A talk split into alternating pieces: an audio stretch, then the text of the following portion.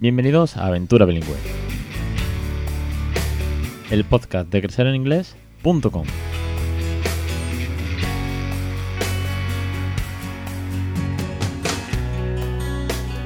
Capítulo 195, 12 de marzo de 2020. Muy buenas, mi nombre es Alex Perdel y esto es Aventura Bilingüe, un podcast sobre el bilingüismo, una segunda lengua, los recursos, las dudas, los consejos, los tips, las experiencias, las familias, los docentes, todo lo que tenga que ver con cómo enseñar, o mejor dicho, cómo regalar una segunda lengua a nuestros hijos. De eso va este podcast, de eso va este proyecto, esta aventura, la plataforma, los, las teachers, todo lo que estáis ahí detrás, las stories en Instagram, de todo eso y mucho más de lo que hablamos aquí. Parece mentira, una semana más al pie del cañón. Que no nos pare nada, tampoco el coronavirus, que madre mía la que está liando. Bueno, vamos con el tema. Hoy voy a hacer una segunda ronda de preguntas. Eh, hace un mes o mes y pico eh, hice ronda por, por stories, que suele hacer, ¿no? Venga, ronda abierta de preguntas y preguntáis lo que queráis. Y luego las suelo responder por el mismo story o las traigo aquí. Y bueno, no se me ha olvidado, ni mucho menos. Y además han llegado varias consultas recientes por email en la semana pasada, que además yo estaba de vacaciones. Pero bueno, esto no descansa nunca, ya lo sabéis. El tema es que hoy hacemos ronda de preguntas, vuestras preguntas, protagonistas de este programa. Y antes tengo que deciros que se acaba el curso de Miriam de canciones en inglés. Sí, señores y señoras, aventureros, aventureras, esta semana ha sido la última clase, la décima y última canción que Miriam nos ha enseñado, directora de The Royal Hub. Y con pinche y codirectora conmigo del evento de English and Families. Ha sido un gustazo tener a Miriam, desde aquí un millón de gracias. Y bueno, mm, la única parte positiva de que esto se acabe es que la semana que viene estará con nosotros Isabel con su curso de gamificación, de, la, de cómo aplicar la teoría de juego, de cómo eh, aprovechar el aprendizaje basado en juegos para introducir vocabulario, para introducir gramática, para motivar, para divertirnos en una segunda lengua en casa y en el aula. Es un curso muy, muy, muy completo con un millón de recursos, clases que, mm, vamos, para tomar apuntes. Las clases son para tomar apuntes, no os digo más. a partir de la semana que viene estará en Crecer en Inglés Isabel y su curso de gamificación y bilingüismo.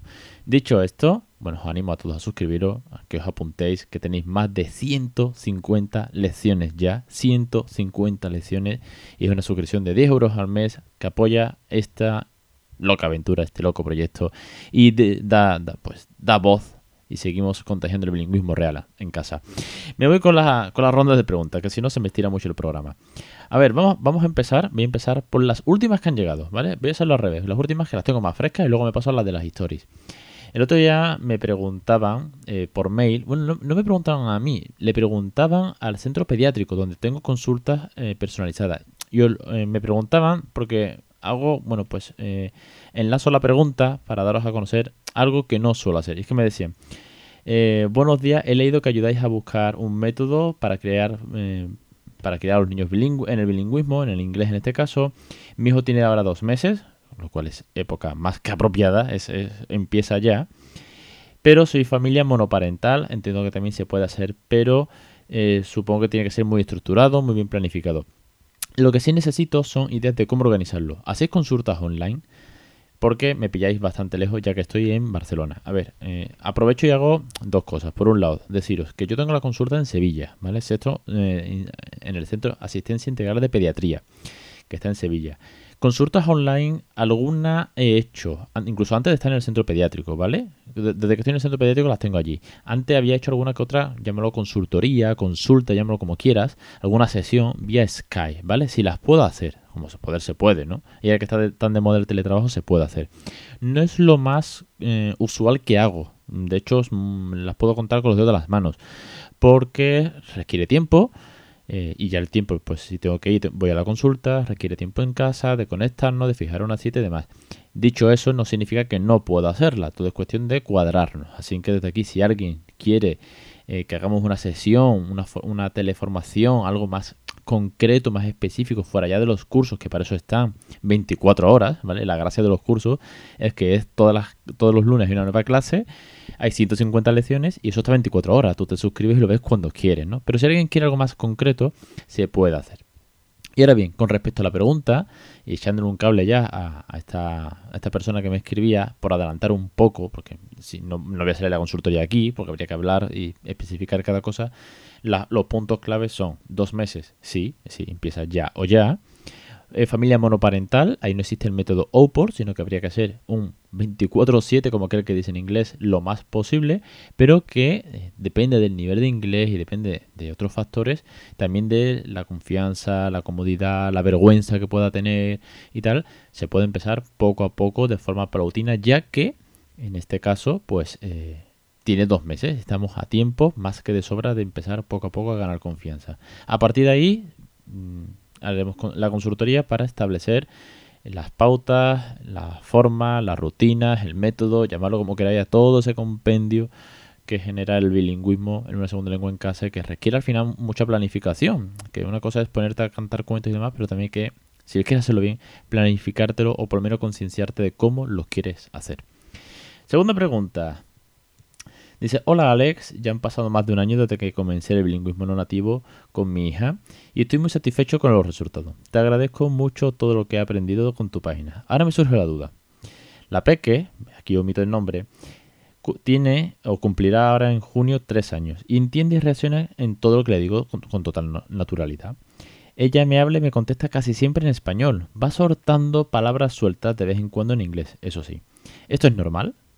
Quiero pensar que sí, ya que está en un entorno español y que su mami sigue hablándole solo en español.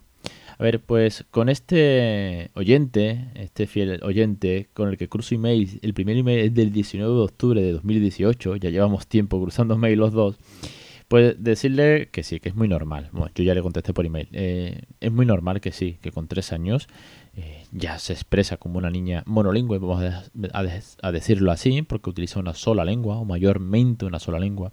Pero está entendiendo todo el inglés. No tienes que tener la menor duda de que en su cerebro está, de cuando tú le dices give me that, o Mm, no sé, o can hear, o we are going to play, o mm, no sé, cuando le das órdenes o describes cosas, ¿no? Where is the red ball? O where is no sé qué. Ya lo está entendiendo, está entendiendo estructuras gramaticales que son complejas. Complejas en el sentido que hay un verbo to be, o hay un condicional, o hay una orden, o hay adjetivos. Que si no, es, no son palabras sueltas. Ella puede decir palabras sueltas, pero su cerebro está interpretando toda la comunicación que tú le transmites, que seguramente los cuentos, seguramente las canciones, seguramente también la televisión en versión original. Con lo cual lo está entendiendo. Yo te recomiendo, si no lo has escuchado, que seguro que sí, pero te recomiendo el episodio, por ejemplo, 186, en el que hablaba de la nativa, la no nativa, la fake nativa que tengo en casa, que ha hecho que despierte mucho más el bilingüismo en casa, así mucho más para, por parte del peque, de Raúl, ¿no? Con el que ahora se ha soltado mucho más hablar. Pero como os decía en ese programa también, y en el resumen del último programa del año, de 2019, Raúl ha despertado mucho a partir de los cuatro años.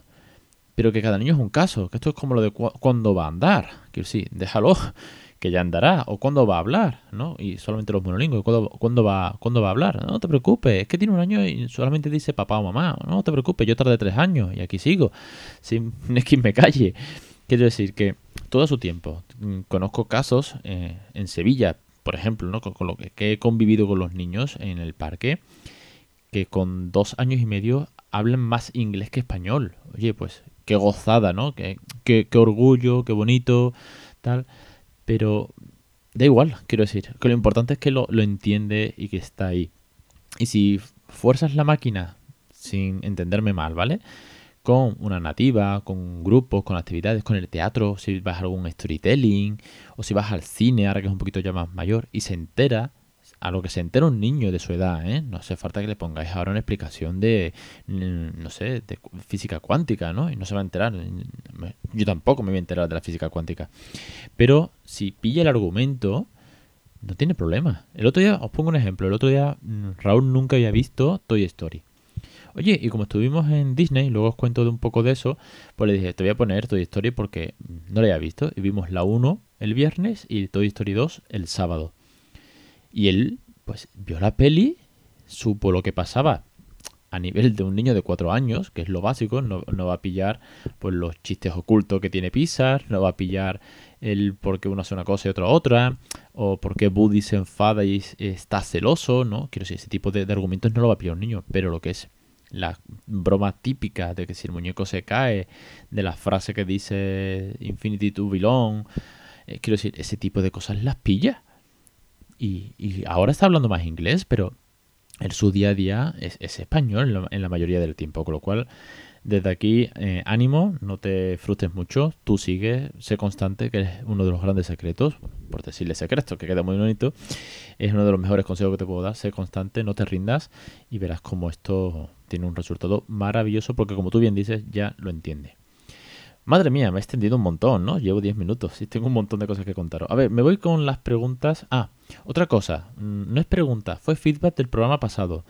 En el 194 os puse los canales de YouTube para mejorar el inglés y al final del programa dije, os molaría que hiciese un curso o que busque, mejor dicho, una teacher eh, de tema gramatical de inglés para padres, ¿vale? Para familias, no tipo verbo to be presente simple, verbo to be pasado perfecto, verbo to be pasado continuo. No, eso es una mierda, ¿vale? Eso no pero sí que nos ayude cómo construir frases gramaticales. Bueno, pues he tenido buen feedback.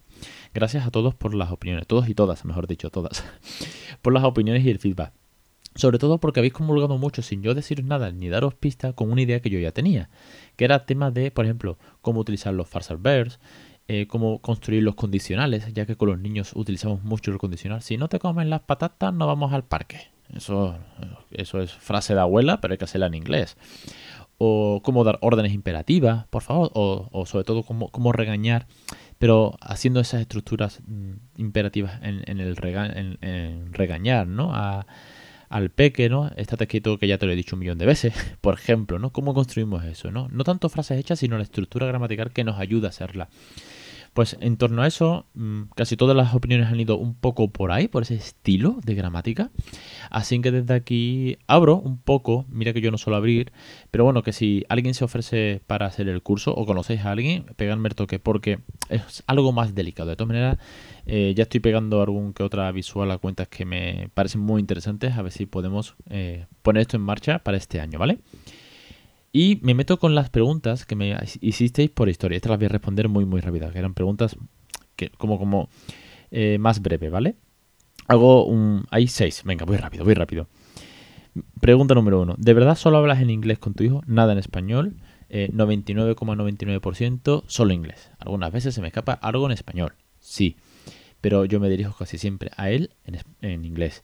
Algunas veces se me escapa algo como, venga, vamos, en plan, a lo mejor tendría que decirle, come on, honey, come on, o les digo, pero algunas veces de esto que te desespera una mijita le dices, venga ya, vamos para adelante. Ese tipo de cosas, pero no mucho más, no mucho más. Es más, las veces que yo le hablo en español me suele decir, ¿por qué me hablas en español? Me regaña, ¿eh? Así que él, él sí que me, me aprieta para que no baje yo la guardia. Dos, oh, esto es muy personal, pero bueno, adelante. ¿Cuántos años tienes? Pues 36 para 37, 22 de octubre, próximo cumpleaños, por si alguien los quiere apuntar. Eh, tercera, ¿algún curso que recomiendes? Hostias, pues de 15 cursos completos ya y empieza el 16 está difícil. Eh, a esta persona en concreto me paré, le escribí un buen tocho en su privado de Instagram. Es que le dije que es que depende de la edad y depende de lo que necesites. Es que si vas a empezar, pues empieza por el de embarazo, juegos infantiles de 0 a 1 y las canciones de Miriam. Si el niño tiene cuatro años y vas a empezar ahora, pues empieza por los phonies, las canciones y el playground. Quiero decir, es que depende mucho, no puedo decir uno en concreto. O los experimentos para niños mm, de 3, 4 años también podéis hacer los experimentos que hago yo con mi hijo, que son experimentos sencillos y lo que hago es que veis la naturalidad con que se pueden hacer, ¿no? Más allá del experimento. Es difícil que recomiende uno en concreto. Es que me gustan todos. ¿Cómo se te ocurrió hacer esto del podcast sobre bilingüismo? Hostia, después. Eh, hace cuatro años ya, ¿eh? Que vamos a cumplir de podcast. Y lo he contado en alguna ocasión, pero entiendo que me lo preguntáis a estas alturas, después de tantos programas. Pues se me ocurrió porque yo soy mucho de escuchar podcast desde hace ya varios años, como que cinco o seis años escuchando podcast. Y bueno, como herramienta de marketing eh, siempre se ha dicho que era una herramienta muy buena, que el podcast iba a, explosionar, que el podcast iba a ser futuro, pero bueno, eso estaba muy ahí en barbecho. Ahora sí, ¿eh? ahora hay cuentas como Charuca, Balamoda, Cristina Mitre, que ha hecho que el, mundo de la mujer entre mucho, el tema de las cadenas de radio, SER, COPE, programas exclusivos y tal. Pero lo hice porque eh, yo empecé a escribir el blog con artículos de interés para el bilingüismo, ¿no? Experiencia en casa, eh, algunos listados de vocabulario, consejos y tal.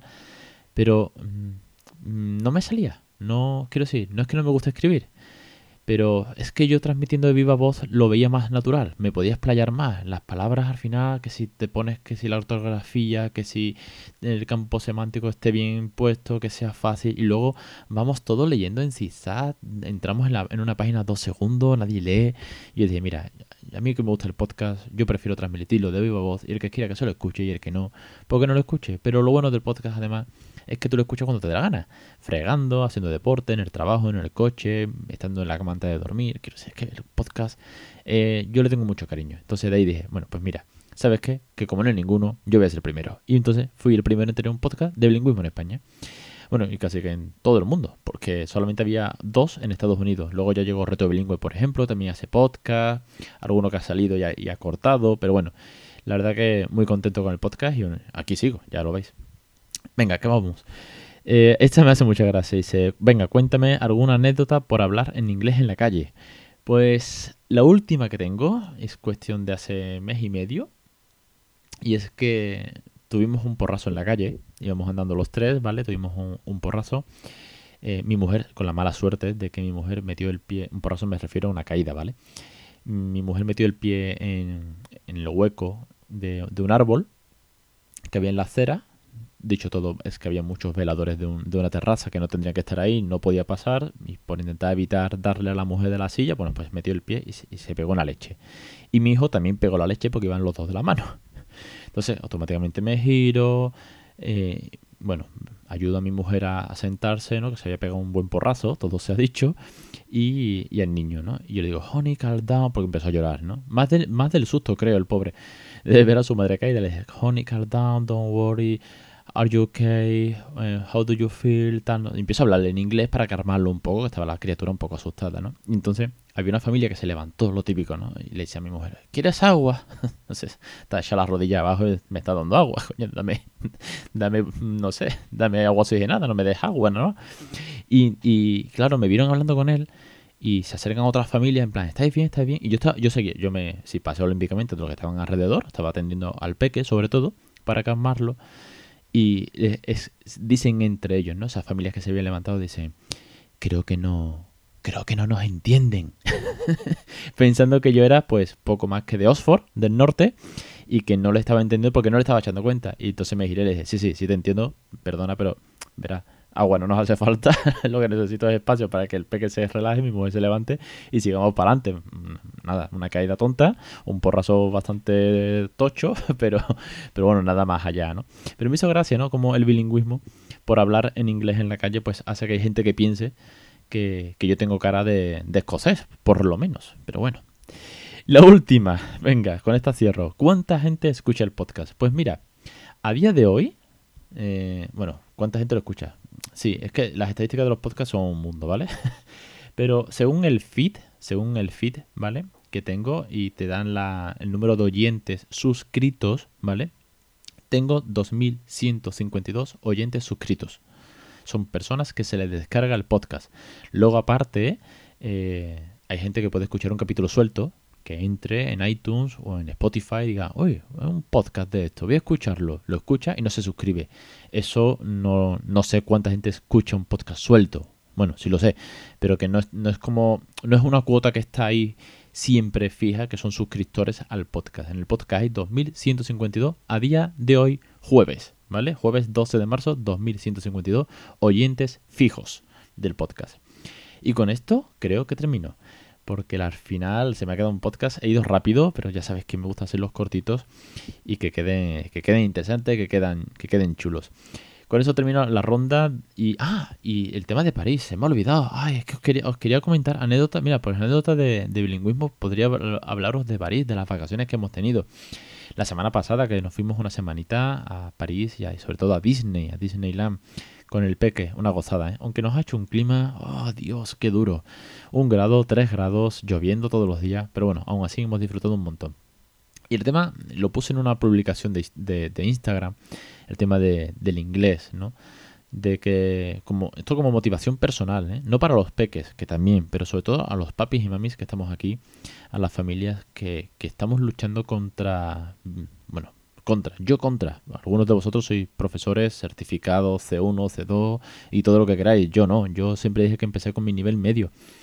Y es que yo fui a París en 2008 con mi mujer por primera vez. Y tengo una anécdota, tengo un detalle que me marcó mucho, son estas cosas que se te quedan grabadas. Es que yo de francés, cero. Si no paso del oui y merci, como mucho, ¿vale? Entonces, pues con francés cero y con mi inglés nivel medio eh, por debajo de medio, ¿vale? Porque por aquel entonces, pues no lo tenía que utilizar ni por trabajo ni por nada. Fuimos, en uno de los días que estuvimos en París, fuimos a un restaurante, estábamos allí, era un restaurante de comida rápida, y dije, joder, necesito un tenedor, ¿vale? Porque no me quiero manchar las manos, no me acuerdo con qué era. ¿Que podría haberlo cogido con las manos? Sí, pero dije, joder, voy a pedir un tenedor. Entonces me acerqué a la camarera y me quedé muy pinchado porque dije, hostias, estoy delante de la camarera, de la chica esta que está detrás del mostrador tipo McDonald's, y no sé decir tenedor en francés, claro, pero tampoco sé decirlo en inglés. Y le dije, tenedor, venga, aquí, que todo el mundo sepa español. y me dijo, ¿lo qué? Y yo, tenedor. Y me dijo la tía, ¿qué, qué quiere? pero en francés. Y, entonces cogí mi mano y le hice tres, tres deditos, levanté tres dedos y le hice el gesto de pinchar y llevármelo a la boca. Y claro, me dijo, sí, ya te he entendido. Tontolaba, me está pidiendo un tenedor, que no sé cómo es en francés, pero entonces aprendí que tenía que comunicarme mínimo en inglés. Ahí se me quedó esas cosas, ese origen que te haces algunas veces a ti mismo, de que esto algún día tendría que ponerle. Entonces, eh, estar en París este año y hablar en inglés con la naturalidad de que lo hablo todos los días con el peque. ¿eh? Eh, que sí, que le puedo pegar patadas al diccionario y a la gramática, pero el hablar en inglés, la soltura, el vocabulario que he aprendido, ya no tengo problemas para decir mm, fork, ¿no? O spoon o knife si voy a un restaurante. Y, poder eh, dialogar con todo, todo el mundo, en el hotel, en, todas en todo el parque Disney. Y mira que hay españoles allí, pero bueno, que alguno me ha tocado también, ¿no? Pero perderme en el metro, que me perdí en el metro, esto es verídico, porque estaba de obra, entonces había caminos que estaban cortados, no encontraba la taquilla, pero yo no podía pasar, me salté la barrera, una historia, para comprar el billete, entonces encontré un interfono y lo pulsé. y me puse a hablar con la tía del interfono, con la que vende los tickets, por el interfono en inglés, diciéndole, uno, estoy perdido, estoy en la zona tal, le describí la zona y me dijo las indicaciones en un inglés muy correcto, muy, muy correcto. Me ayudó mucho, todo hay que decirlo. Porque la otra persona también lo sabe, si no, apague, vámonos. Me ayudó a cómo salir de allí, cómo llegar hasta la taquilla para ya poder comprar el ticket. Y luego me, me hizo el tour virtual de cómo tenía que llegar a donde estaba mi mujer y mi hijo esperándome. Si yo no llego a tener inglés, sigo allí dando vueltas en el metro. Sí, porque e-, era una estación muy tocha. Eh, ya os digo, estaba de obras, entonces había pasado mm, pasadizos que estaban cortados tal. Bueno, pues que me perdí, me perdí en el metro de París. Y además era domingo y no había ni el tato, estaba completamente vacío. No había a quién preguntar, no encontré una persona con cara de perdido, como yo. Así que sí, es muy motivador poder ir al extranjero, poder hablar una segunda lengua que es muy, muy universal como es el inglés, con la naturalidad, con la tranquilidad de saber mucho vocabulario, muchas expresiones y sobre todo el que te salga directamente, el que tú digas, me voy a poner en inglés y no tengo que pensar, no tengo que ponerme nervioso. Sé que lo hablo, sé que lo puedo hacer, aunque le pegue patadas al diccionario.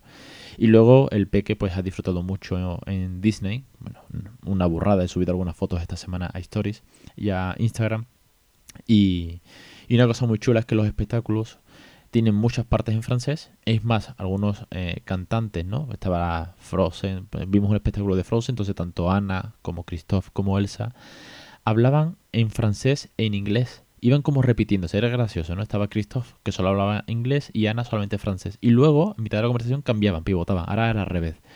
Entonces, como que iban repitiendo muchas cosas y, te enteras de todo. Yo en francés no pillaba nada, pero en inglés me enteraba perfectamente de la conversación. Es más, estaban interactuando con, el público que estábamos allí viendo el espectáculo de Frozen. Porque te pedía que tenías que hacer una serie de, cosas con las manos para hacer la magia de Elsa, etcétera, etcétera. Y el peque se estaba enterando. Sí, porque luego repasamos que, que habíamos visto, ¿no? Entonces, bueno, pues es una gozada que gracias a este regalazo de la segunda lengua, pues vayas a una atracción donde tu hijo es un fan aférrimo de Frozen y disfruta al 100% del espectáculo porque domina la lengua en la que se lo están contando, o por lo menos una de ellas, que era el inglés, el francés no, pero en este sentido sí. Y además muchas de las canciones por megafonía, como subía el otro día, pues estaban en inglés y él pudo cantar Let It Go a, plena voz. Ni os cuento porque se ha pegado una semana cantando a muerte. En fin, dicho todo esto, me despido. La semana que viene un episodio más, un curso nuevo con gamificación y bilingüismo con Isabel, que tengo muchas ganas de que empiece y que estamos ya a dos meses del evento que revolucionará el bilingüismo en casa, englishandfamily.com, echenle un vistazo porque va a estar genial. Ya estamos cerrando algunas de las ponencias, tiene muy buena pinta, va a ser una burrada porque va a ser muy motivacional, va a ser muy inspirador, va a ser muy práctico, va a haber talleres, va a haber formación, va a haber rondas de preguntas, va a haber un break al mediodía. Es un día entero, 30 de, mayo, sábado, Sevilla, desde las 10 de la mañana aproximadamente hasta las 7 de la tarde, 7 y media, 8. Más o menos se va a ser el timing. Ya haremos un programa previo, ¿vale? Y lo que sí os digo es que la preventa, la preventa de entradas va a salir muy pronto. Va a salir a precios reducidos. ¿Vale? Precio especial. Y solamente podrán acceder a ellas las personas que estén apuntadas a la newsletter de englishandfamilies.com. Y además es un número limitado de entradas. Así que apuntaros porque ya mismo vamos a dar el pistoletazo de salida y luego sacaremos las entradas a precio normal. Así que no me enrollo más, que estoy casi al borde de, los 30 minutos, madre mía. Me voy, os espero la semana que viene en Aventura Bilingüe.